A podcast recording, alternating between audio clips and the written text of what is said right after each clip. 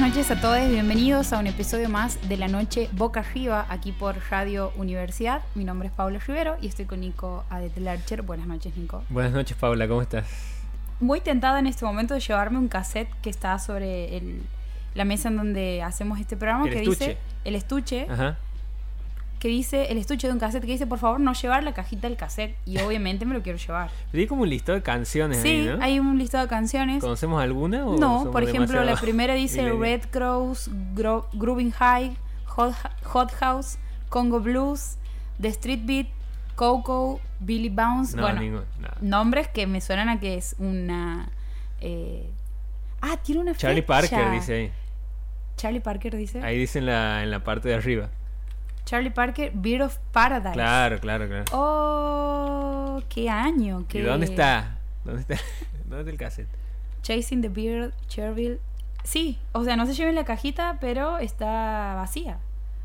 Más enigmático aún. Quizá alguien. En realidad la usan para poner el teléfono ahí. Ah, es para poner el celular ahí, después bajar el micrófono. Y Esa es la explicación. Esa es la explicación. Nada más que eso.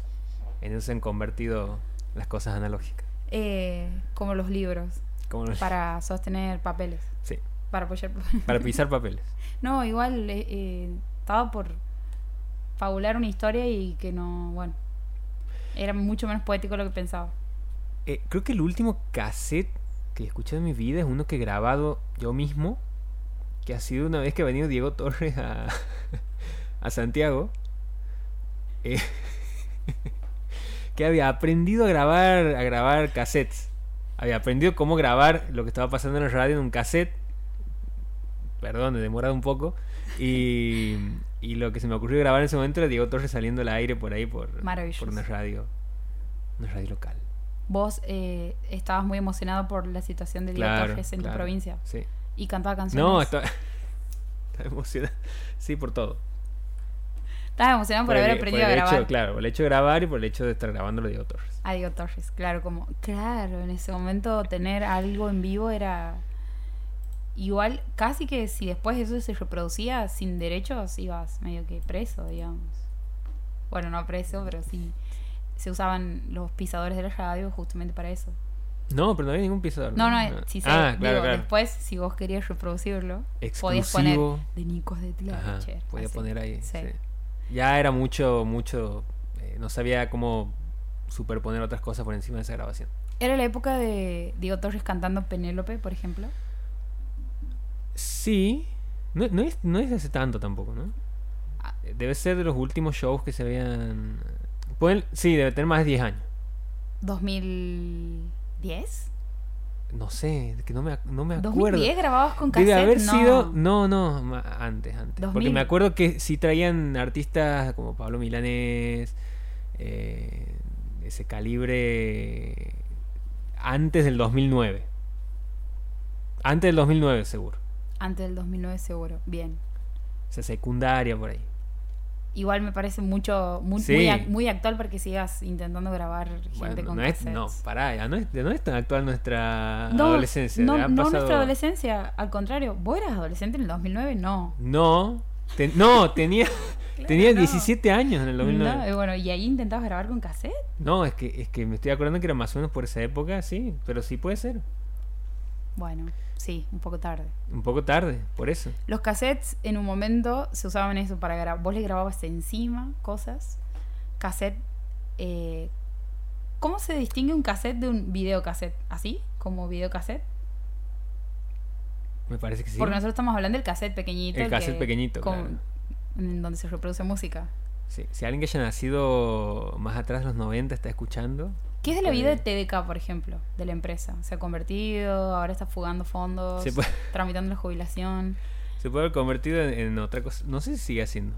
fabrica parlantes. Aquí me dice que sigue vigente. Sigue vigente. Sigue vigente. Y produce Sigue artistas existiendo. como Nicky Nicole. No. No, no, no, no.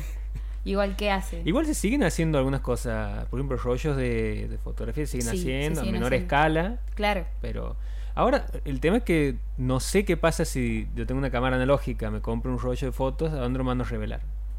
¿Lo Hay tengo que lugares- revelar yo mismo? No, todavía hay lugares gente? que siguen re- revelando y si no, eh, lo que creo que está haciendo mucha gente que está empezando a hacer a partir de que no encuentra tantos lugares donde revelar es, los revela en su propia casa. Claro, pero dije comprar todo un tacho de químicos sí. y cosas. Y flashea Vicky Cristina Barcelona en una escena. Una escena de, de... Bueno, se me acaba de ir el nombre de la protagonista que no es Penélope Cruz. Ajá. ¿Has visto Vicky Cristina Barcelona? No. Bueno, una de las protagonistas Perdón, es... ¿verdad? Sí, deberías. Una de las protagonistas es fotógrafa. Contame. Y sucede, hay una escena muy erótica eh, en una sala de revelado. Porque la luz de la Con sala... la luz roja, claro. Exactamente. Claro. Sí, Remilda. Remilda.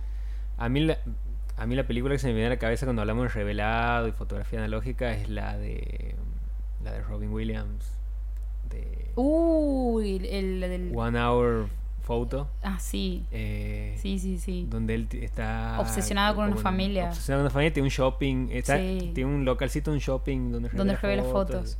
Sí, eso es lo primero que se me viene a la cabeza es que la gente que revela fotos necesariamente tienen que ser entrevistadas y es que algunas personas siguen vivas. cada digamos. cosa que deben haber visto Cada cosa que no he visto, sí, sí, tal cual. o sea se me veían la intimidad de una, de, de una familia, porque además, claro, vos llevas un rollo en donde por lo general había como una especie de secuencia, había una historia. claro eh, nadie usaba un rollo una vez al mes, era como nuestras vacaciones. Mm. Así, nos gastamos dos rollos en una semana.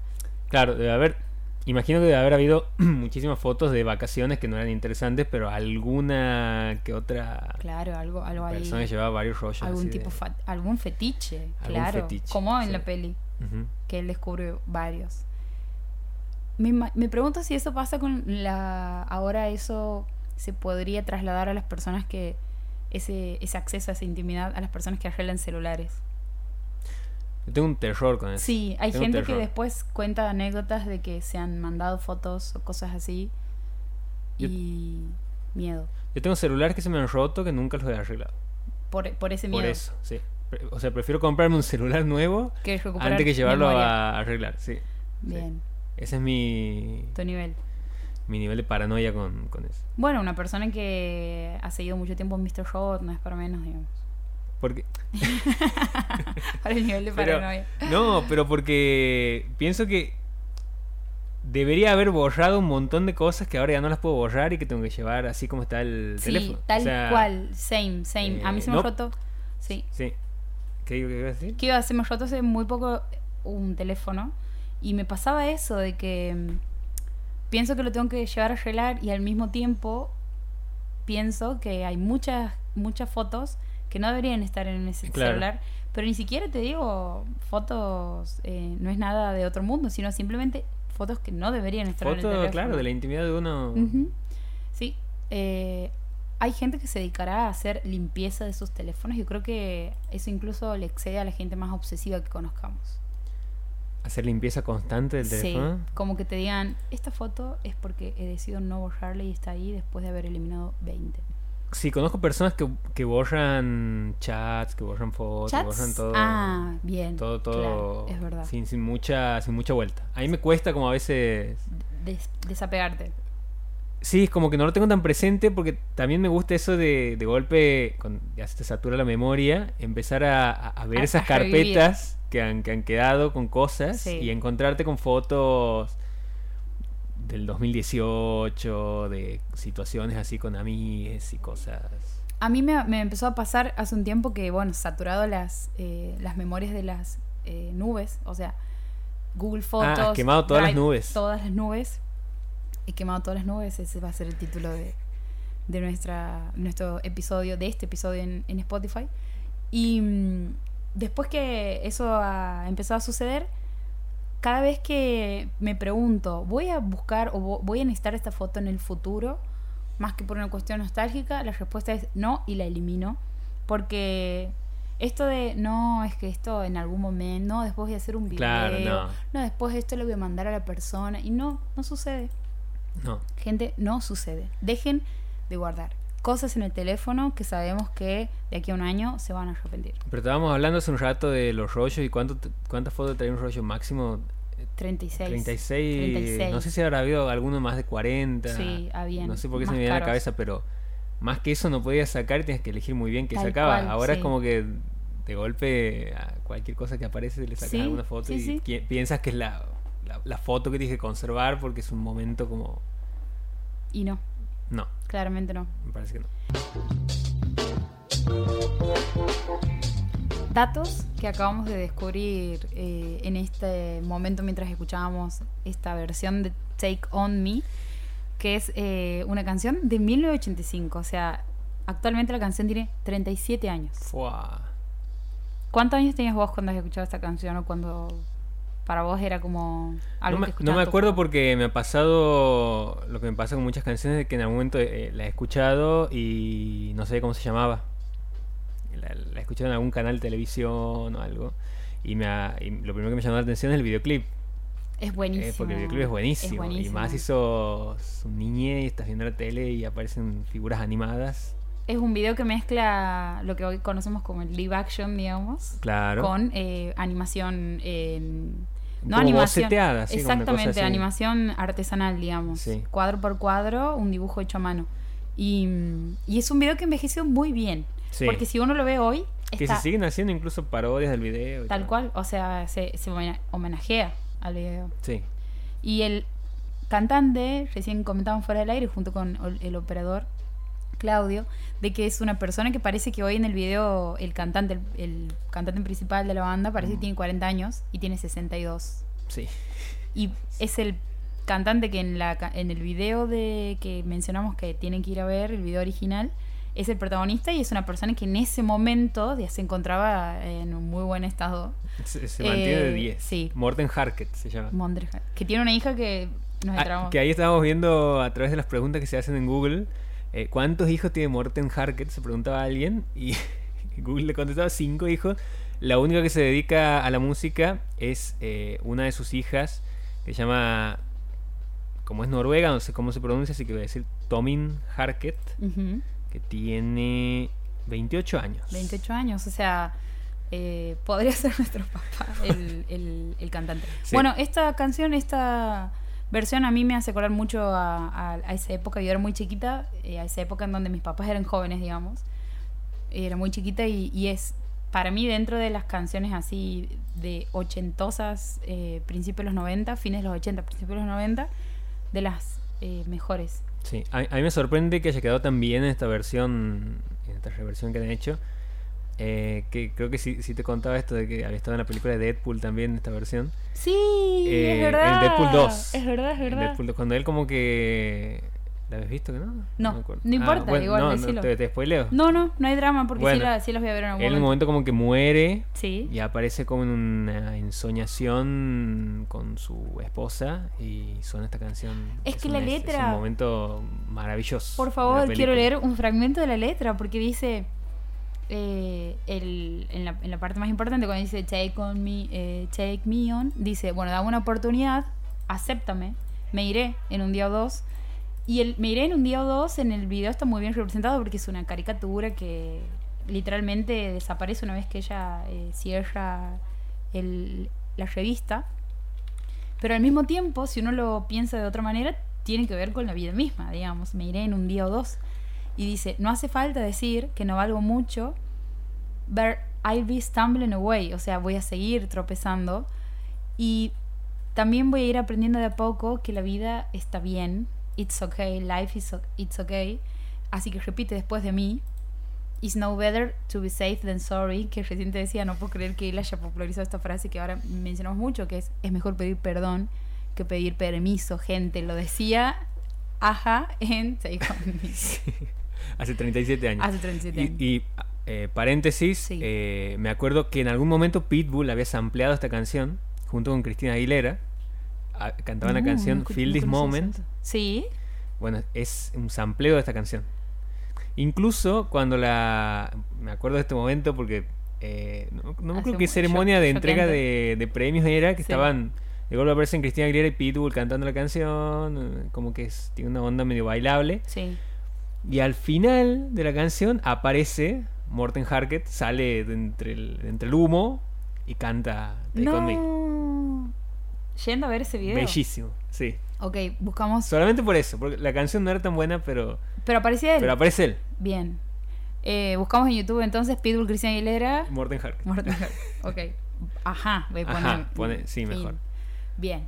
Nico, ahora sí, a los que nos. Hablemos de lo que nos compete. Cosas que estamos leyendo, viendo. Cosas que estamos leyendo, viendo o escuchando Escuchando. En estos días. Yo hace rato que vengo leyendo dosificadamente. He traído dos libros, me parece que voy a empezar por este. Eh, este libro se llama El don de la siesta. Notas sobre el cuerpo, la casa y el tiempo de Miguel Ángel Hernández, eh, que es un profesor, profesor de historia del arte en la Universidad de Murcia, autor de varios ensayos sobre arte contemporáneo, cultura visual, diarios y libros de cuentos. Salió este libro en la en la mm, edición de Nuevos Cuadernos de Anagrama, el chiquitito, Los, los bonitos que los habíamos- bonitos que habíamos hablado. Sí, en el programa anterior.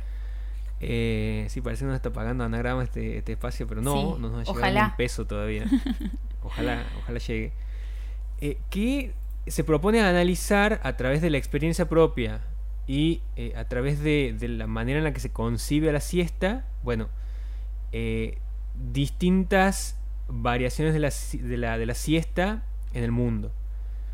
A partir de su experiencia propia, como, bueno, contando una beca que había tenido él en Estados Unidos y de cómo eh, la gente en Estados Unidos no entendía por qué él, llegado a un determinado momento, necesitaba dormir la siesta. ¿Y él? Él, es español. Él es español. Bien. Em, que en España también parece que es una costumbre dormir la siesta, no, no solamente en, en Santiago. En Santiago. Claro. Porque incluso no es algo común en Eh, No es- Argentina. claro, claro. Pero sí, sí lo que dice él es que cada vez se está implementando más, porque se está empezando a entender a la siesta como una manera de eh, ser más productivo.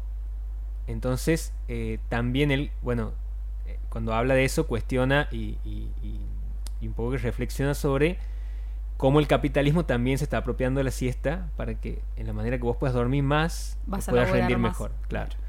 Eh, porque ya no se está teniendo en cuenta a la siesta como algo de que es algo de vago, que gente que no quiere laburar, o que solamente se pasan durmiendo. Claro.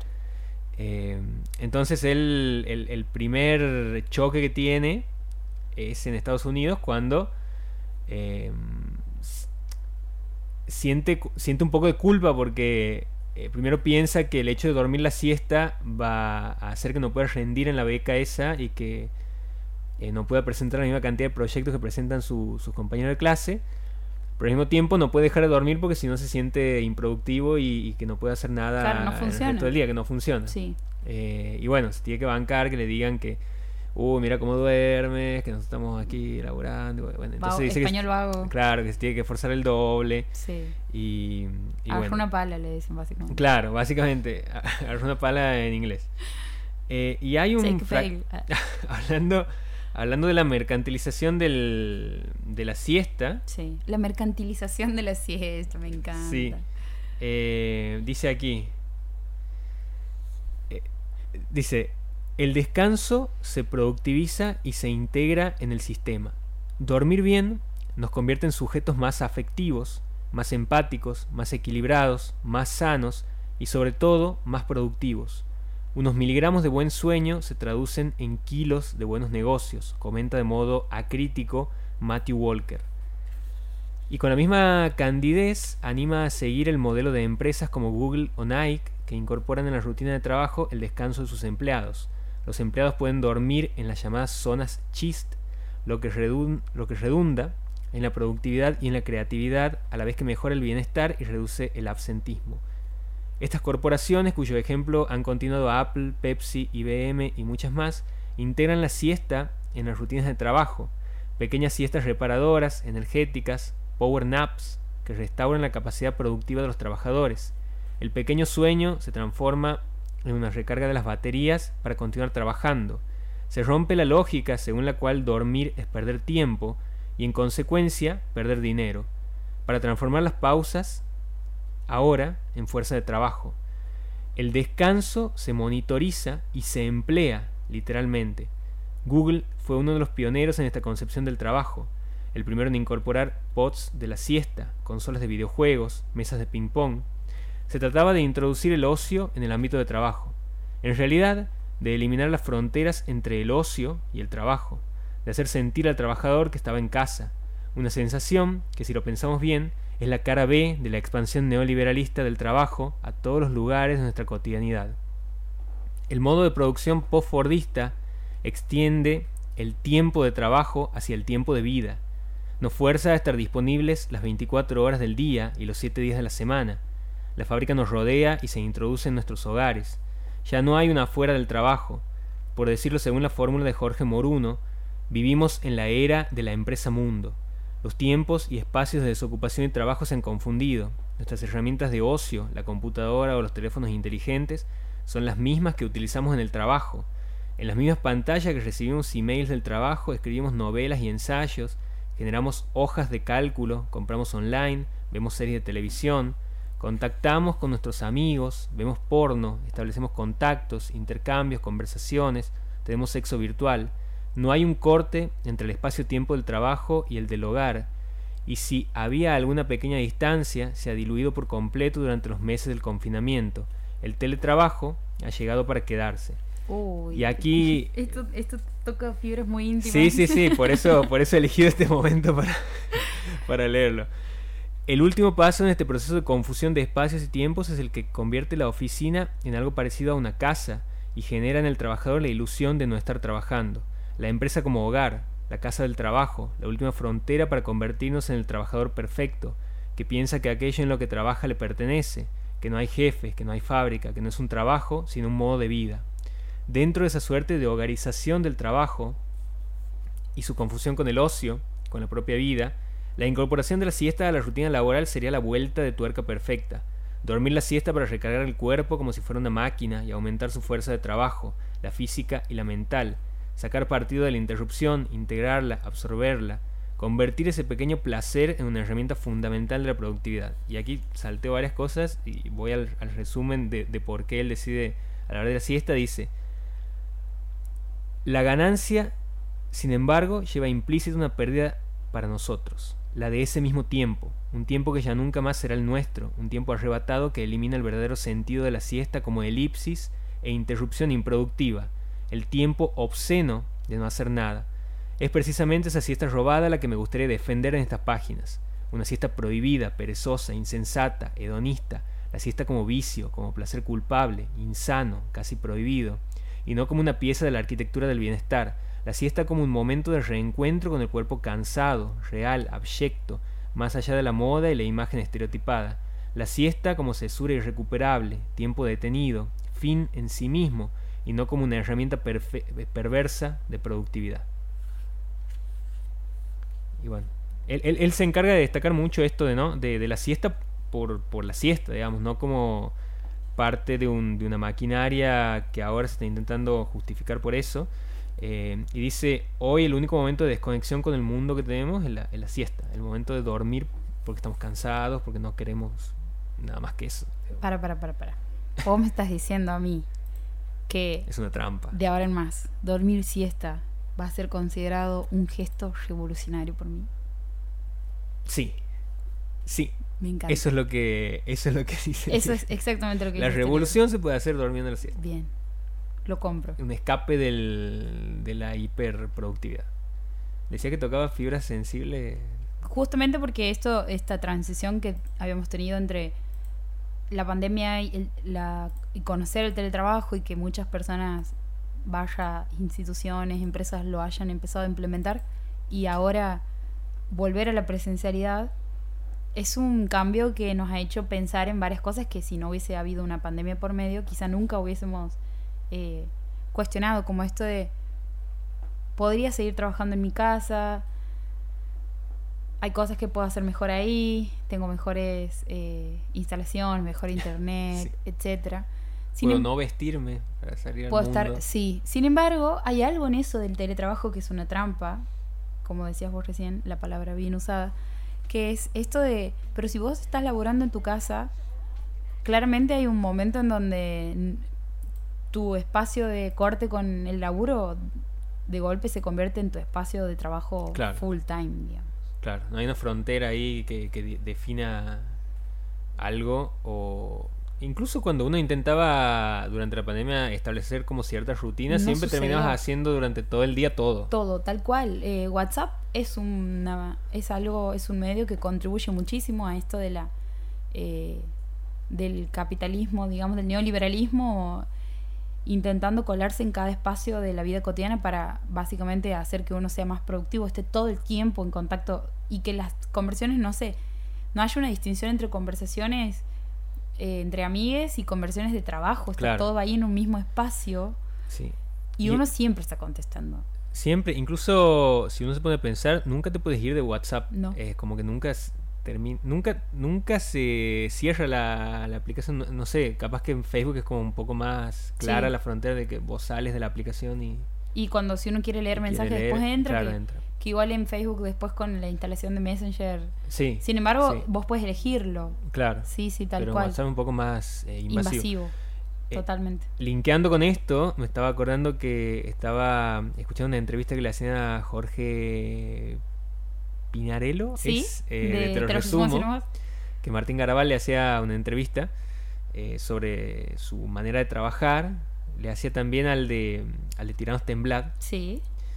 Canal en el que, de- Eh, del que se inspira Jorge Pinarello de claro, claro. para crear su Ah, mira, no, no, no me acordaba de Sí, eso. sí, él empieza haciendo. Él empieza consumiendo mucho Tiranos Temblad y así crea Te lo resumo. Claro. Bueno, eh, contaba ahí él que en, en algún punto trabajar, o sea, que, tu hobby se convierta en tu trabajo, el hecho de, que te resulte placentero ver películas y de golpe laburar de eso, le había generado a él eh, no poder disfrutar de las películas. Y de golpe estaba sentado un fin de semana mirando una película y todo el tiempo sentía que tenía que anotar, o, "Uh, esta parte la puedo recortar, o el, el diálogo no lo ha dicho en cámara, entonces no lo puedo usar, eh, ese tipo de cosas. Y ha dicho que, y ahí decía en la entrevista, de que en algún punto le costaba como establecer rutinas y de golpe estaba a las 2 de la mañana editando o viendo una película o como que no podía eh, descansar la, la cabeza ni un momento porque todo el tiempo estaba pensando en generar contenido. Y ha dicho, eh, a partir de un momento me he saturado absolutamente y he establecido una rutina y, decía ahí de que está desde las 9 de la mañana hasta las eh, 7 de la tarde haciendo sus cosas. Eh, un horario muy de, de Buenos Aires, me parece. Sí, igual, también muchísimo tiempo. muchísimo tiempo. Pero a él le servía para en ese momento desenchufar y ya pensar en otra cosa. Y dice que los fines de semana directamente ni, No toca el teléfono. Bien. No, no hace No nada. toca el teléfono. No toca el teléfono. dice. Maravilloso. Algo que eh, para mí se relaciona directamente con esto es también, decíamos, eh, cómo hay cosas que en donde el modelos mucho más grandes y eh, que responden, digamos, justamente a los engranajes del capitalismo, como por ejemplo Google, eh, después también Apple y otras empresas así que empezó a implementar el tema de la siesta. Como Gente, más amigables. o así. sea, la siesta. La siesta que es, sabemos que se ha inventado en Santiago del Estero. Sí. Lo estaban empezando a implementar en su espacio de trabajo como, bueno, vas a tener una habitación donde si quieres vas a poder jugar al ping pong y si quieres vas a tener una cama donde puedes dormir también, porque después cuando te levantes de dormir vas a ser el doble productivo y no necesitas volver a tu casa para tomar eso. ¿Por qué necesitas dormir en tu casa si podemos hacerlo en el trabajo y después seguir trabajando? Es básicamente esa la lógica. Con WhatsApp también pasa un poco eso, donde recién decíamos no hay una manera de salir de WhatsApp, no hay una manera de decir no estoy en línea en WhatsApp. En realidad, supuestamente sí, sin embargo uno siempre sabe que los mensajes llegan. A mí, por ejemplo, no me... Yo no tengo activado... Me encantaría que haya una manera de El que... tilde azul. No tengo nada activado, Ah. pero además tengo no, no tengo ninguna notificación de WhatsApp. O sea, cada vez que yo quiero enterarme de lo que me escriben, tengo que Ah, eso explica muchas cosas. entrar a la aplicación. Sí, Está bien. sí, sí, pero, pero justamente porque para mí es como algo que si uno no lo controla se puede convertir en un gran objeto de neurosis, digamos. O sea, es como, ¿qué conversación no estoy contestando en este momento? No se puede vivir así. Entonces, no, no tengo ninguna notificación. Pero lo que sí me parece muy importante es, no hay una manera de hacer que la aplicación no le llegue información. Claro. Como decías vos con, con Facebook, que de última cierro sesión y no me entero, pero en WhatsApp no Todo el tiempo te está. A menos que pongas el celular en modo avión, pero si quiero usar TikTok, por ejemplo, es como, no, no, ¿por qué tengo que bloquear todo el celular? En fin. este tipo de, de espacios así como mezclados, eh, también a mí me hace preguntarme si realmente, porque hay mucha gente que está defendiendo el teletrabajo, Ajá. lo cual creo que esto de eh, esta, conocer esta manera de laburar sí hace que lo otro se vuelva un poco obsoleto. La pres- presencialidad estricta claramente ha empezado a como a hacerse agua en muchos aspectos. Sin embargo, el teletrabajo también. Porque hay cosas, pasa esto, de golpe estás en medias, en pantuflas en tu casa, laburando y después te das cuenta que en realidad tu jornada, que presencialmente la haces en, en 6 horas, en tu casa la haces en 16 horas, o en 8, o en 12. De golpe estás listo, parado para comer y no, estás contestando un Todavía, WhatsApp. sí. Sí, sí, sí. Entonces creo que hay ahí un algo que se está empezando como a, a- en- necesariamente creo que hay una especie de nueva modalidad que está pidiendo eh, ser escuchada, digamos, que es un para mí un híbrido de las dos cosas. La Claro. presencialidad estricta no funciona en muchos aspectos y el teletrabajo estricto tampoco.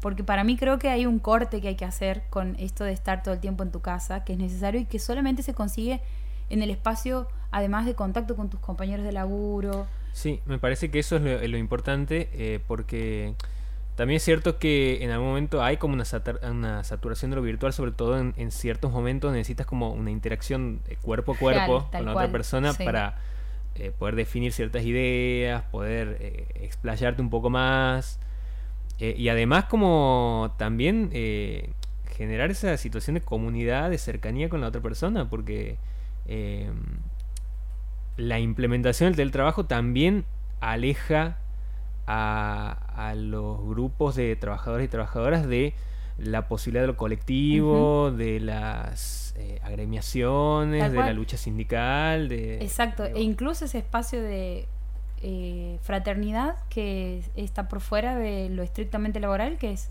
el momento en donde salís al patio a fumar Claro. o ibas a la parte del dispenser, espacios así que uno se conoce muy bien dentro de una oficina, en donde incluso hacía que surjan planes por fuera del trabajo con esa misma gente con la que uno trabaja y que necesariamente tienen que estar, porque si no, la- el compañero de trabajo, la compañera de trabajo se convierte en algo simplemente de oficina. Sí. Y eso eh, aleja, digamos, y hace que uno por ahí se, se en- eh, enrosque en situaciones en donde quizás no estás conociendo demasiado a la otra persona. Como empatía con, lo- con, lo- con- Exacto. con el otro, digamos. Eh, pero bueno, todo esto a partir de este libro que se llama. El don de la siesta, notas sobre el cuerpo, la casa y el tiempo de Miguel Ángel Hernández.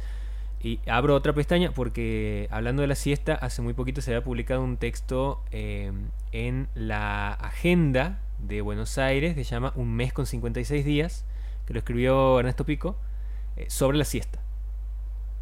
Mira vos. Habla, dice ahí, febrero tiene 56 días por la misma razón que marzo tiene 62 y abril 60 por la siesta.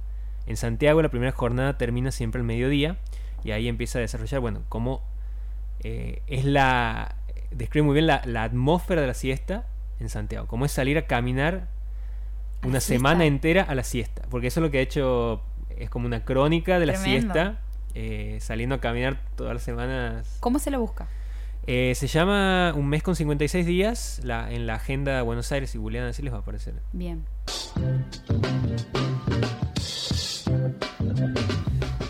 ¿Qué, ¿Con qué? No sé con qué seguimos. ¿Qué? Quiero contar sobre una serie que he estado viendo y que no he llegado a la serie por elección, sino que eh, Joaquín, mi, mi señor esposo, la estaba Ajá. viendo y ha sido engancharme como de, de- ¿Has visto como cuando alguien está viendo algo y vos pasas por el el living y dices... "Mm, una serie sobre naturaleza, no sé si me interesa tanto, hasta que de golpe estaba ahí sentada esperando que empiece el siguiente capítulo. Y la serie se llama Our Planet, nuestro planeta, y está narrado en la versión en español, que recomiendo que escuchen en español, por Pelen- eh, Penélope Cruz. No, perdón, por Salma Hayek. Ah, bueno, a mí también se me confunde. Sí, no, eh, en la versión original eh, está narrado por David Attenborough, pero parece Pero- que hay capítulos en donde sí narra Penélope Cruz. No ah, tenido- claro, porque aquí me aparece Penélope Cruz. Sí, no he tenido la oportunidad de escuchar esos. Todos los que he escuchado, los que he visto son narrados por Para, Salma Hayek. ¿y, y cómo llega a, una... cómo llega Joaquín a, a- a- a- a que decir, che, a ver, voy a ver esta serie de Porque cosas del planeta? él tiene un fanatismo con las ballenas.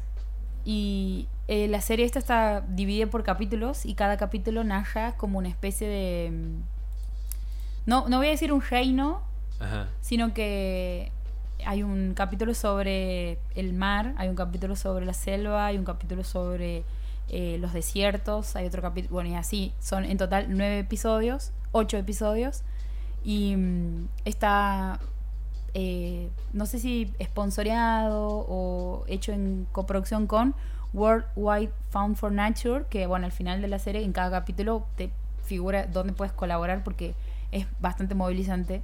Eh, la serie es una serie que está que ha sido eh, lanzada en el 2019 y que cuenta de una manera muy espectacular, o sea, hay que verlo en un buen televisor, digamos. Ajá. No, no, es muy muy bien hecha. De hecho hay eh, capítulos que están como extras, no capítulos, hay extras de cada capítulo en donde vos ves cómo se ha grabado tal cosa. Hay un capítulo que es el del mar, que es un flash porque básicamente es un buzo metiéndose a no sé cuántos eh, metros de profundidad en aguas abiertas Ajá. con una cámara y básicamente se mete, por ejemplo, en un nido de tiburones Y te Uh, muestran- Me encanta cuando hacen esas cosas. y te, y te muestran cómo eh, se organizan para conseguir una empresa. Pero lo que... Una empresa. Una empresa. Se organizan para abrir una, Una pyme. Lo que me gusta mucho de la serie es que... mm, Y, y a esto iba con que... ¿Qué hace una persona viendo una serie sobre naturaleza? Ajá. Hablando a las personas a las que no nos interesa. No, pienso porque hay, hay eh, muchas producciones de ese tipo. Muchas producciones. Pienso que, no sé, uno por ahí agarra, hace zapping y Sí. agarra alguna algu- Discovery y. Discovery. De hecho, hay una, por ejemplo, con Obama, que está haciendo así. Ah. O en Encuentro también alguna vez había... Pero esta en particular eh, tiene... Responde esta pregunta. Ajá. ¿Cómo logro que un- una situación como por ejemplo eh, cómo afecta el cambio climático a los lobos marinos? ¿Cómo logro que eso, eso, esa situación se vuelva una tragedia y una historia cinematográfica de, un- de un- de una manera épica? Y la serie logra, eh, responde muy bien a eso, te hace una narración y pone y está musicalizada de una forma en la que literalmente hay un momento que de hecho es el capítulo que acabo de ver en referencias de Wikipedia que ha sido cri- muy criticado ¿Por y que al que le llaman pornografía de ecotragedia. Guau. Porque hay un capítulo, y es esta escena que te comento particularmente, en donde hay. eh, te muestran cómo los. No los lobos marinos, unas morsas eh, empiezan a hacer cosas. Básicamente lo que está pasando, y te lo voy a resumir así nomás. Ajá. Además de que sabemos que el planeta se está yendo al carajo. Las, las eh, comunidades ecológicas, digamos, las eh, biodiversidades, las biodiversidades, esa es la palabra, están haciendo cosas que no nunca jamás habían hecho porque literalmente necesitan sobrevivir y están saliendo de sus hábitats. Y al salir de sus hábitats Ah. se empieza a poner en peligro muchísimas cosas. Y bueno, además de que hay un montón de especies que no existen. Y, y uno dice, bueno, no importa que muera, no sé, el bicho, la- el- este tipo de ave, que no sé qué. Pero ese tipo de ave hacía que en su contexto el Claro. otro ave no genere una sobre eh, acumulación de residuos. Todo funciona perfectamente en, cadena, la sí. biodiversidad. Por eso es tan importante, digamos, entender cómo funciona una biodiversidad. Y en este caso, con las morsas, pasaba que por eh, haber empezado a descender los, eh, las temperaturas en, donde, en los eh, eh, ecosistemas en donde viven, han tenido que empezar a trasladarse. Y a trasladarse a través de rocas, a escalar, digamos. Y nada, invito a que vean ese capítulo que está dentro de esta serie que está en Netflix, se llama Our Planet, con la maravillosa narración de Salma Hayek. Y, mm, y otra cosa, y otro capítulo y otro momento que me parece maravilloso, además porque lo tenemos muy cerquita, es que habla de la selva amazónica. Y, y cuenta una, sobre una especie que no es el video que se ha viralizado en TikTok ni en, ni en Twitter, que es el video del- de la danza del, del ave, el- la danza de cortejo que hace un ave hacia otra ave para aparearse. No Ah, es, no es eh. ese video. No es ese video, es uno aún incluso más espectacular. No, ¿en Eso serio? es en Estaba serio. fascinado con No, ese no, video. no, lo, eh, lo lo que- perdido y no lo he vuelto a No, encontrar. no, en este capítulo sobre las selvas hay un ave que no, no te puedo explicar la coreografía y el tiempo que La coreo que se manda. hace una coreo, hace una perfo ante la, la pájara. No sé qué raza de, o qué especie es. Raza, eso habla claramente de que no tengo idea. Eh, sin embargo, de persona que no entiende nada sobre eh, biodiversidad a otra persona que no entiende nada sobre biodiversidad, digo, es muy, muy bueno el documental y excede a solamente ese nicho, lo cual para mí es como logra un cometido muy importante, que es que la- el resto de las personas se interese por básicamente el cambio climático sin que haya una persona, un hippie ahí que te esté persiguiendo diciendo salvemos el planeta, lo cual es obvio, digamos. Claro. Sin, sin que esté DiCaprio también. Exactamente. O. mm, eh, o. eh, se me acaba de ir el nombre de la. de Thunberg. Ah, Greta Thunberg. Greta Thunberg. Sí. Algo. No, ¿Algo era? Sí. Sí. Sí, sí, sí. Bueno. Al Gore es otro. En fin, vean esta serie. eh, la van a pasar bien y mal. Porque Ay, no. eh, Bueno. Es de hace tres años y las cosas en tres años. O sea, hay procesos irreversibles que se han acelerado del triple en muy poco tiempo. Eh, pero bueno, hace pensar muchas cosas. Ahí me destruyen esas noticias de cuando ve un oso polar caminando por una ciudad de Rusia, de golpe, por ejemplo. A eso se refiere la Eh, crítica, sí. A eso claro. es la crítica esta de Que- pornografía sobre una ecotragedia. Que de golpe no tienen cómo conseguir comida en su hábitat natural y tienen que salir a buscar cualquier cosa así. No, me, me, me destroza. No sé, no sé si estoy preparado mm, mentalmente para ver eso. Pero igual le voy a echar una mirada en algún momento. Eh, yo he estado viendo... ¿Qué? Estaba viendo... No, no, sigo leyendo sobre el problema este de la Ah, no, no. ecotragedia. De la pornografía sobre una ecotragedia, me parece. No, es, es... Así Es- tiene que haber llamado el documental. Sí. No sé por qué no, no han aprovechado el... Así se debería haber llamado eh, ese documental. Y me recuerda a títulos buenísimos como Mi gato podía haber compuesto esa canción, eh, refiriéndose a Sign of the Times, que tranquilamente se podía haber llamado Mi gato compuso esta canción Sí, que Noel Gallagher ha, Ha dicho sobre la ha dicho canción. que no le gusta un carajo la canción de, De Harry Styles. La canción de Harry a Styles. Noel Gallagher no le gusta la vida, Claro. básicamente. Sí. No sé. No, Eh, para mí es un gran show, biz- Sí, sí, bueno, sí, por eso estamos hablando de... show business. Yo he estado viendo este fin de semana una película que se llama Petit Maman, que es una película francesa eh, que se estrenó hace muy poquito en Prime Video, en la plataforma de Amazon, que está filmada por la eh, filmada y guionada por Céline Sciamma, que es una eh, directora que se hizo muy conocida hace, hace mucho que hace películas, desde el 2007 más o menos, todas muy vinculadas a estas películas de coming of age, de, de niñas. Diría la, la, la isla de Tucumán, amamos ese género. Amamos, amamos. amamos ese género. Sí, porque hablamos bastante seguido de esas películas. Eh, de- es que sería el paso de la niñez a la adolescencia. Sí.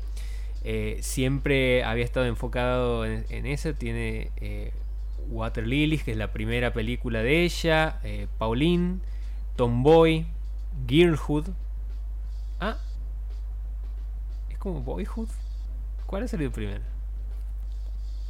¿Boyhood de qué año es? Boyhood desde el 2014, 2014. Bueno, este es de 2014, se llama Girlhood. Uy, Que acabamos de encontrar. no. Bueno. Para, para, para, para, para, déjame. Ahora, vos estás diciendo. Sí, es de 2014 Boyhood. Bueno, esto también. Oh a my ver, God. no, va- vamos a, vamos a ser honestos. Bien. La traducción al inglés es Girlhood. En francés se escribe bande de files. Bien, ok. Así que me parece que hace Banda una cosa chicas. más marketinera que le han sí, puesto. sí, sí. Ella se hace muy conocida en el 2019 por una película que es una belleza, eh, que recomiendo mucho, que se llama Retrato de una mujer en llamas, que había ganado eh, varios premios, había estado nominada eh, para el Globo de Oro, había ganado Mejor Guión en el Festival de Cannes, eh, había tenido nominaciones a Mejor Guión en los premios del cine europeo, Mejor Fotografía, Mejor Película de habla no inglesa, bueno, de todo había ganado. Y ahora, después de después de Retrato de una mujer en llamas, saca esta película que yo entro a esta película por una crítica que dice podría haber sido una historia de Miyazaki. Entonces a mí me dice, ¿podría haber sido una historia de Miyazaki? Escúchame. Yendo no llegando. estoy, llegando, claro. Guardame la primera, el primer asiento de la primera Eh, fila. Claro, y digo, bueno, capaz que la, la crítica está... Paréntesis. ¿Qué? Solo voy a, hacer, decir esto y es que eh, han creado un parque temático Ah, gigante verdad. de todo el universo del estudio Ghibli. Yo no podía creer las fotos que circulaban. No sabía si era Era real. el boceto del parque o era real. Era real. Porque parecía posta... Tipo renders. Claro. No era real. No. Ahorrando. Lugares que nunca voy a visitar en vida, no, me parece. no, ¿por qué? Todavía tengo que visitar el parque de Star Wars. Lo vas a hacer. Bueno, espero. Eh, la, la película, voy a, voy a decir que sí, sí se puede constatar efectivamente que podría haber sido una historia de Miyazaki. Ok. Así que eso es real. Check. Eh, la sinopsis, eh, Nelly tiene 8 años y acaba de fallecer su abuela. Es una niña de 8 años. Y mientras ayuda a sus padres, a, su madre y a su padre, a vaciar la casa donde creció la madre, o sea, se van hasta la casa de la abuela para sacar los muebles y dejarla lista como para venderla. Ella se mete en el bosque donde su madre jugaba cuando era niña y se encuentra con una niña ahí en el bosque.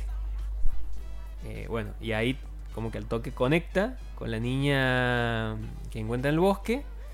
Se hacen amigas, construyen una cabaña ahí y bueno, empiezan como a, a pasar algunas cosas que le, le dan como un, un giro a la, a la película. Eh, un giro como fantástico sería. Que tiene la- Medio la como un realismo mágico. Claro, como un realismo mágico. Es una película muy corta porque dura una hora, Muy corto. una hora diez minutos, pero perfectamente llevada y, y cierra en el momento, digamos, si se hubiera agregado media hora más capaz, ya iba a ser puro relleno porque la película tiene muchos silencios y, y, ella siempre cuenta que le gusta construir desde ahí el, cine porque dice eh, que le gusta explorar la mirada como territorio de autonomía y dice el cine en, las entrevistas que le hacen ella eh, como que pone mm, en relieve siempre el silencio y dice el cine es el único medio capaz de recrear el tiempo del deseo dice siempre eh, trato de que la tensión eh, se genere a través de la exploración de la mirada y de los gestos más que del- de las palabras y aquí en, esta entrevista que había encontrado mm, eh, de, de Celine Siama, la directora, ella cuenta que siempre le había gustado el cine desde los 11 años, pero que ella pensaba que podía meterse en el mundo del cine como actriz, eh, como alguna cosa vinculada a lo que veía en pantalla, hasta que un día, en 1994, ella ve una película, no me acuerdo en este momento el nombre de la película, pero en los créditos después descubre que la película eh, la había dirigido una mujer. Y ahí se da cuenta, dice que, que ese momento ha sido como un clic para ella porque ha dicho, ah, o sea, las mujeres también podemos dirigir películas. Entonces ahí em- ha empezado a pensarse desde un lugar como, como directora y ha empezado como a explorar más esa faceta. Ya ha dejado de pensarse como actriz y ha empezado a, pensarse como, como, como directora. Eh, y aquí a mí me ha, me ha, me ha gustado esto que mencionaba respecto a la, a la- a la visibilidad de poder encontrarte en esa en ese lugar porque también me he hecho acordar volviendo a la, a la entrevista esta que le hacían a, al creador de Tiranos Temblad y a, y Jorge de Troresumo porque el creador de, Tiranos Temblad también decía de que a él le gustaba mucho lo audiovisual cuando era niño y, y en un momento dice que viendo la televisión había visto una publicidad donde un, un grupo de niños sujetaba unas cámaras. Y, en ese momento a él también le, generó una situación de decir, ah, o sea, yo como niño puedo filmar mis propias cosas, digamos. Y me parece muy loco que, que, sean cosas que se discuten de, de darle visibilidad y que haya más espacios para, para, para mujeres directoras, para premios de, a mujeres directoras.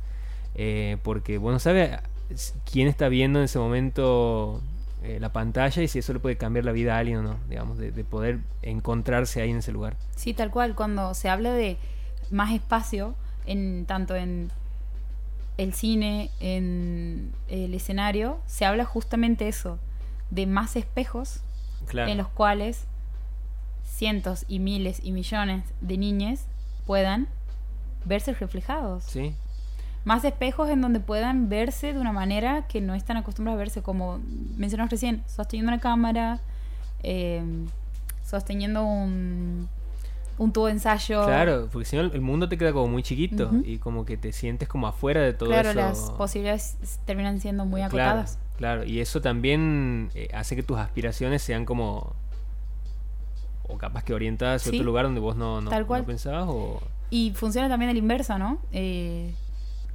hombres en espacios que no son acostumbrados a verse como eh, en la danza clásica, por Claro. ejemplo. Pienso en eh, Billy Elliot. claro, Gran película. Billy Elliot, sí. Eh, sí, es muy importante ese, esa, esa visibilización tan así, tan literal. Bueno, em, en, la, en la película me gustó mucho la, la manera que tiene ella de dirigir. La, la película ya de entrada es, bellísima visualmente. Eh, casi que no tiene música. Es todo, decía, mucho con los silencios y con los diálogos. Y es como muy genuina la, mirada que tiene porque estás, eh, estás filmando a dos niñas que, que sostienen una amistad. Y es como que toda la mirada de la película es a partir de esas dos niñas. Eh, Hermoso. Y hay una manera de retratar el- ese mundo infantil que me parece muy bella, incluso desde lo sonoro, porque eh, está como muy enfocado lo sonoro hasta en la manera que tiene de comer la niña. Por ejemplo, en un momento va en el auto, va comiendo unos chisitos y no sé, la manera en que la come la madre a los chisitos de, de un bocado se diferencia de la manera en que lo come ella, que es como dándole mordisco como si fuera como si fuera un castor, como cuando, cuando uno Sí. niño como que juega Sí, con sí, eso. Eh, o, o la manera en que toma los cereales o, o cosas así que que a mí al, al toque me han, me han remitido- claro, me, me han transportado a la infancia y decir, uy, eh, me había olvidado de, de esas cosas. Sí, o algo que a mí me impactaba muchísimo cuando era chica y que me, me- lo he hecho hasta hace no mucho, es ¿por qué camina, caminaban los adultos para hacer absolutamente todo si podían correr? Pero cosas así, Claro, ¿por qué claro. baja que ojo caminando si ir Sí, corriendo pues, es más divertido? Sí, sí, sí. Sí, bueno, eh, me, me parece extraordinaria la manera en la que, en la que vuelve a, a ese universo de la infancia a Con- través de, de, de tallecitos. Sí, con cositas gestos tan de eso, mínimos. mínimos, sí. Y, y hay incluso momentos donde se nota que ella solamente ha dejado prendida la cámara y, y ha dejado que las niñas eh, Jueguen. eh, in- interactúen entre ellas, jueguen. Sí. porque se nota que hay momentos que no están actuados. digamos. O sea, si bien la- las dos, que son, her- son hermanas, eh, actúan de una manera extraordinaria, eh, Hay momentos de mucha hay espontaneidad. momentos que son súper espontáneos, vos te das cuenta, digamos, de que eh, parece como una cosa más documental que, que una película. Así que la súper recomiendo la película, se llama Petit Maman. eh, y, y bueno, Sí. está disponible en, en Amazon. Siguiendo la lógica de recién de eh, para describir el documental, me he hecho una pregunta, el documental responde a tal pregunta, ¿a qué pregunta crees que responde esta película? Ah, mira. no, eh, yo creo que, bueno, la, la película está planteada como una, eh, como, como una cosa de la relación madre-hija, pero desde un lugar que a mí me ha parecido que nunca lo había visto en, en- una película porque es que es, que es muy difícil eh, hablar sin, sin spoilearla, pero eh, va al, al, al, al núcleo central de una relación madre Yendo. Eh, ¿Se la ve descargando? ¿O está en alguna Está en plataforma? Amazon. En en Amazon. La plataforma de Amazon.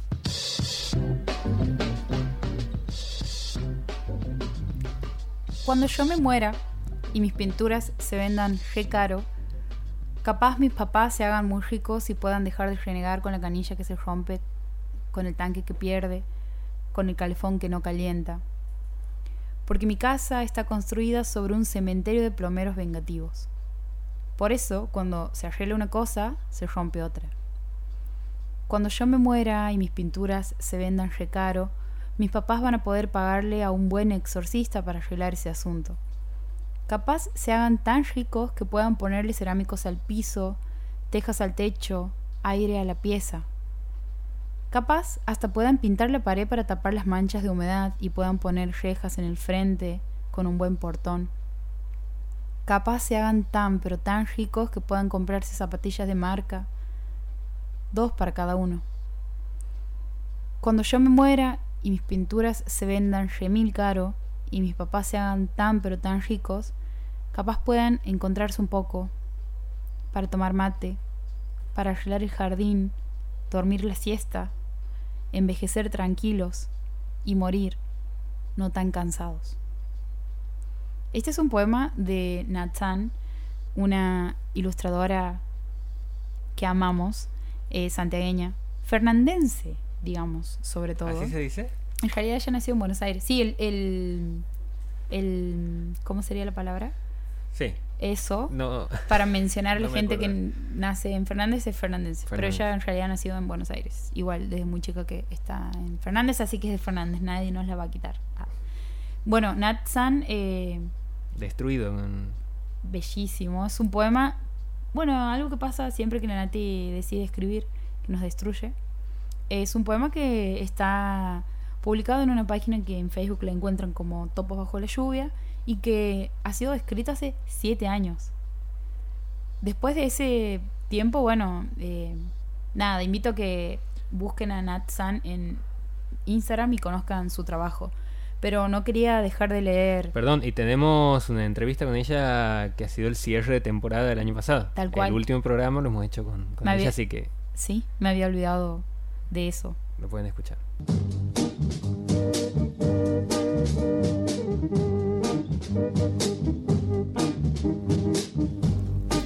Acabo de ver un meme maravilloso de Martín Scorsese agarrándose las manos como, ¿Como Alfonsín? como en un gesto de, de hacer como eh, rezando hacia el cielo, en donde dice mamita querida por una noticia que dice que Netflix ahora eh, tiene una nueva categoría o un nuevo truco en donde solamente te muestra, se llama Short Ass Movies, en donde no te, no te muestra películas que duren más de una hora y media. Y Martín Scorsese lamentándose diciendo mamita querida. Por del irlandés.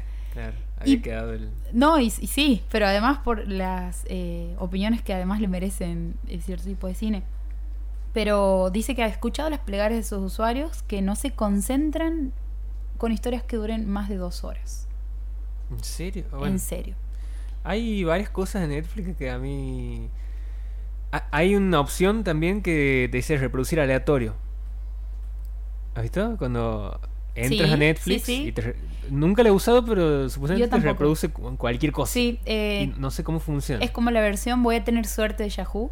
Ajá. Ah, Es la versión Sí. de Netflix de aleatorio. Es como, sí, literal, reproductor en modo aleatorio. no me como tanto. Y después la otra es eh, acelerar la velocidad de las cosas que se reproducen. ¿En, en Netflix? En- ¿Te deja? Sí. No. Sí, sí, sí. Te deja acelerar. Sabía que eso se podía hacer en YouTube, no sabía que Claro. eso se podía hacer en, en Netflix. Netflix también. Hace poquito la, la implementado. Hay gente que. Hay gente detractora de, de, la, de otra gente que escucha los audios de WhatsApp en un minuto punto, en un segundo, 1.5. Eh, para mí el límite es ver las películas o los videos acelerados. Claro, no. Ese es otro. No, no llego ahí. Sí escucho audios acelerados, tengo que admitir. Para mí depende de la persona. Bien. Cuando la persona habla como más pausado, más lento, eh, sí lo acelero. Entonces se pone en, en velocidad normal, digamos, así que sería como, como más fluido. Sí, a mí me. Claro, a mí- para mí depende de- del tema.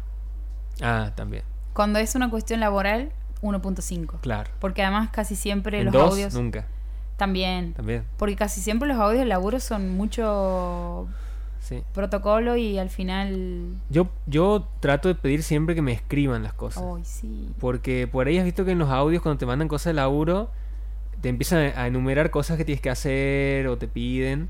eh, y es como que todo el tiempo tienes que volver a escuchar el audio para, para que te quede. Entonces por ahí pido, mándame escrito o lo anoto Claro. directamente. Porque si no... O, o por ahí el hecho de que te manden por escrito también te ayuda a cuando tienes que por ahí buscar algo en la conversación, eh, pones la palabra clave y te aparece y en un audio no, no, no No pasa. sucede. No. Como que me ayuda a ordenarme un poco más Bien. algunas cosas. Entiendo. Eh, igual, soy defensora del 1.5 El en, 1.5. en WhatsApp. No en videos, Yo sin trato, embargo. claro, yo trato de no hacerlo, pero bueno. Eh, he traído otro libro, no sé si Sí, por favor, lo saco de la galera. sácalo. Ah. Este libro se llama eh, Las metáforas del periodismo, mutaciones y desafíos, que eh, a mí me ha volado la cabeza este libro, porque siento que es un libro que eh, patea el tablero en relación a muchas cosas que uno cree que sabe del periodismo y sobre todo del periodismo en la era digital. Em, Tengo que dejar de ver tu Twitter. ah, bueno. Estoy descubriendo que sí, esto se ha comentado en otro episodio de que cada vez que entro a esta computadora está el Twitter de Nico abierto y me, me- me- me- me doy cuenta que por lejos es muchísimo mejor que, el- que mi timeline. Sí, esto se ha convertido ya en un estudio sociológico. Sí, no es eso, perdón. No, me desconcentra, son muy buenos los Yo lo dejo abierto a propósito para que... Para que te sientas que- que claro. el tuyo es una cagada. sí. mira, mira todo lo que tengo aquí. Eh, decía que este libro ha salido publicado este año, eh, que patea el tablero y reformula muchas cosas que creíamos que sabíamos del periodismo. Lo escribe Adriana Amado, que ella es especialista en temas de comunicación y periodismo y hace tiempo que viene eh, estudiando qué piensan eh, los periodistas sobre el periodismo. Como, como las maneras que tienen los periodistas de pensarse a sí mismos Sí, desde el, oficio, del- haciendo periodismo. Y aquí aborda eh, las metáforas así literales del periodismo y, y en el índice tiene metáfora del cuarto poder, metáfora del servicio público, metáfora de la verdad, metáfora del productor, metáfora eh, del mejor oficio del mundo, metáfora de la libertad de prensa y ella como que toma eh, distintas cuestiones que están como muy acostumbradas a, asociar al periodismo, que han quedado ya como eh, atadas al, periodismo, como esto del cuarto poder, que el periodismo es el cuarto poder, que el periodismo es objetivo, eh, qué se piensa el periodismo de investigación, y empieza como a desarmar todo eso, eh, después de hacer una introducción donde eh, plantea, empieza como a recopilar nombres de diarios, eh, de medios de, de todo el mundo, y empieza a asociar los nombres de esos medios a las metáforas que hay. Entonces, por ejemplo, está el observador, eh, El cuarto poder. claro, como, como, como que el nombre de cada medio se asocia a la idea que quiere transmitir ese medio y cómo la idea que quiere transmitir ese medio está asociada al mismo tiempo a las metáforas que el periodismo construye sobre sí mismo. Claro. Defenderemos la verdad. La, la Nación, por ejemplo, eh, medios que se llaman La Nación, La República, eh, otros que se llaman El Comercio. eh, bueno, así, empieza a jugar con, con esos nombres y empieza a desarrollar a partir de ahí todas su- todos sus conceptos sobre el periodismo. Y empieza a eh, referirse a situaciones que se van dando a través de los años en relación al periodismo y cómo ya no podemos pensar el periodismo con la mentalidad con la que la pensábamos en el siglo XX. eh, y dice, en un momento el periodismo nace como una manera, eh, como una forma de, de informar a la población, pero ¿qué pasa cuando vos estás atravesando el siglo XXI, donde la información circula por segundo? O sea, una persona en su celular muchas veces tiene puede llegar a tener incluso más información que la que vos estás queriendo eh, transmitir o la que tu medio puede ser capaz de publicar. Eh, toma algunas referencias de medios que llegan a publicar hasta 500 notas por día. Eh, y ella dice, ¿para qué? Digamos, porque al final nadie termina leyendo las 500 notas por día. Y dice, el, el, valor que tiene que ofrecer el periodismo ya no es el de informar, sino el de jugar con, con su audiencia, tomar la lógica de los videojuegos, de esta cuestión de, de, todos estos eh, mundos que han empezado a, convertirse en algo más eh, mainstream, que eran como subculturas que han ido apareciendo como de manera más eh, relevante. Y dice, el periodismo ya no tiene la necesidad de informar, porque eso antes se hacía en una, población que en un gran porcentaje no sabía leer, en un gran porcentaje no podía acceder a esa, información. Y ahora que la información circula como un bien ya que cualquiera puede tener al alcance de la mano, lo que tenemos que proponer es otra cosa. Entonces, eh, aquí dice, ya no podemos hablar desde un lugar de autoridad, eh, sino que lo que termina siendo importante ahora es la paridad, la cercanía. Eh, cercanía es más importante que la, la, idea de celebridad, porque antes también era cierto que el periodista se lo pensaba como una cosa eh, como el, defensor de la democracia, de la libertad, sobre todo durante los 90 que se habían construido aquí por lo menos en Argentina eh, muchas referencias alrededor de, de, los periodistas como, como, como, grandes figuras así que estaban ahí eh, bueno, defendiendo determinados valores. me acuerdo de incluso periodistas que hoy no, no podríamos ni, ni siquiera defenderlos más de. No podríamos defenderlo de ninguna manera, como Luis Majul, como Mariano Grondona, como eh, Joaquín Morales Solá, que, que habían sido como los paladines de la libertad de expresión durante los 90 y tenían como esa cosa de, estrellitas que después se ha ido eh, diluyendo a medida que han aparecido eh, con más énfasis las críticas a, a los medios. Y dice aquí que hoy se está pensando al periodismo digital como una como un traslado del periodismo analógico a lo digital, digamos, estamos haciendo las mismas cosas que hacíamos en lo analógico, pero pasándolas a digital. La forma de redactar los textos es la misma, la forma de publicar las imágenes es la misma, pero eh, vuelve a esto de, que hay que tratar de jugar un poco más y ser más, eh, arriesgarse un poco más con el tema. Y aquí vuelve a, algo que hemos hablado muchas veces, que es eh, la idea de generar comunidades. Cuando habla de la cercanía, de cómo una comunidad y, un, y una hipersegmentación del, del interés que tiene un determinado público, hoy funciona, es un modelo que funciona mucho mejor que el interés general, digamos, que son esos modelos de periódicos de, de hace mucho de de coberturas generales de temas que han dejado de funcionar hace, hace rato. Eh, digo que hablábamos cada tanto porque hace rato, antes de salir al aire, estábamos hablando de Rock Que ahora va a abrir un bar. Que ahora va a abrir un bar. Eh, que ha funcionado muy bien su modelo de negocio de suscripción. Porque dice que eso también te ahorra tener que fumarte gente que te, que te bardea desde el anonimato. El hecho de que vos generes una comunidad generes interacciones con esa comunidad y eh, esa persona decida pagar por obtener información y determinados servicios y, actividades y cosas, va eliminando también esas personas que te comentan aleatoriamente las notas, eh, porque ahí ya la, persona figura con nombre y apellido y siente que lo que aporta a ese comentario eh, sostiene la conversación del medio. Porque dice ella también que antes se pensaba que no había que darle bola a los comentarios. No, deja. Eh, si bardea, no, no hay que darle nada. Y ella dice que ahora los medios más avanzados incluso tienen un editor de comentarios. Una persona que específicamente se dedica a darle bola a los comentarios.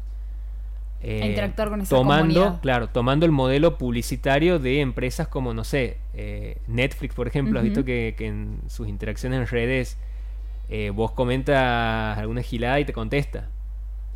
Eh, te contesta de una manera súper amigable como si fuera un usuario más. Bueno, dice que ese modelo que aplican las empresas desde hace un tiempo es necesario que se empiecen a aplicar con más frecuencia en los medios. eh, y aún si la persona te está atacando, te está bardeando, te está generando algo, bueno, lo que tiene que hacer el medio hoy es continuar la conversación. O sea, hay una conversación que está por afuera del medio y que cada tanto choca o quiere in- interactuar con el medio, entonces en vez de cortarla, uno tiene que seguirla. Y lo mejor es que la puedas seguir en tus términos, digamos, que vos puedas orientarla. Llevarla, guiarla, claro. Entonces a mí, bueno, todo ese tipo de conceptos y cosas que ella va eh, publicando ahí me han... Estás tirando muchas, muchas herramientas. Estoy ¿no? tirando muchas herramientas Sí. porque la verdad que el libro aporta muchísimas herramientas eh, y por eso digo que es importante que quienes ejercen el periodismo eh, puedan leerlo porque cosas que uno pensaba que, ah, sí, yo he nacido en un mundo digital, la tengo re clara y no. Y ella, que ha estudiado el tema muchísimos años, eh, propone ejemplos y soluciones que están, están muy buenas. Tiene algunos momentos, ella, eh, Adriana Amado, tiene una postura en contra de, de los gobiernos progresistas de Latinoamérica. Entonces tiene un momento donde... Tiene algunos momentos donde elogia por demás el, el modelo periodístico norteamericano. Tiene momentos donde cuestiona las aplicaciones de leyes de servicios de comunicación audiovisual en, en Latinoamérica. eh, donde yo creo que peca de, de ingenua incluso en algunos algunas actuaciones de la justicia brasileña en, en juzgar casos de corrupción de gobierno. Tiene como un capítulo eh, que ya es como una cosa de, de ideológica de ella. Que, Sí, sí, donde que- se, se, Sí. se saca la. Se saca, la- claro. Cualquier tipo de. eh, objetividad. digamos. Sí, claro. Venía bien, de golpe metido ese capítulo Y y, aquí dice- bueno, después retoma y, Sí. y sigue todo bien. Pero nada, eh, es como que eh, hay que hay que hay que pasarlo con Con pinzas. Con pinzas, Sí. sí. Así que bueno, Adriana Amado es la autora del libro Las metáforas del periodismo, mutaciones y desafíos eh, y es una herramienta muy importante para Para quienes intentan. redes, y además, en- y quienes también intentan entender cómo están funcionando y hacia dónde se está yendo la mayoría de los medios de comunicación. Sí, sí. Eh, ¿Qué vamos con otra canción? Sí. Antes. no sé, Esto pasa Bueno, Esto eh, se ha terminado. sí. hemos llegado al fin. llegando. No queremos despedirnos sin recordarles que nos encuentran en Spotify como La Noche Boca Arriba y que encuentran además una serie de episodios eh, interminables. O sea, si ustedes quieren, no sé, limpiar su hogar de una manera entretenida, esto parece que estoy vendiendo un producto de limpieza, pero ¿Estás no. cansado de limpiar? ¿Estás cansado de limpiar y que pensamientos oscuros vengan a tu mente? Escucha La Noche Boca Arriba, en donde nosotros vamos a hablar de esos pensamientos oscuros antes de que se te crucen por la cabeza. Vamos a matar cualquier pensamiento oscuro que aparezca. Sí, Eh, y más ahora que los programas duran una hora y media. sí. O sea, cuando hacemos el, el formato editado Eran 20 minutos. para, para Spotify, Sí, hay gente que, tenemos que quitar la Limpia música. su porque casa no- en 20 minutos. Claro. gente no, con no mucho criterio, pero eh, lo he escuchado.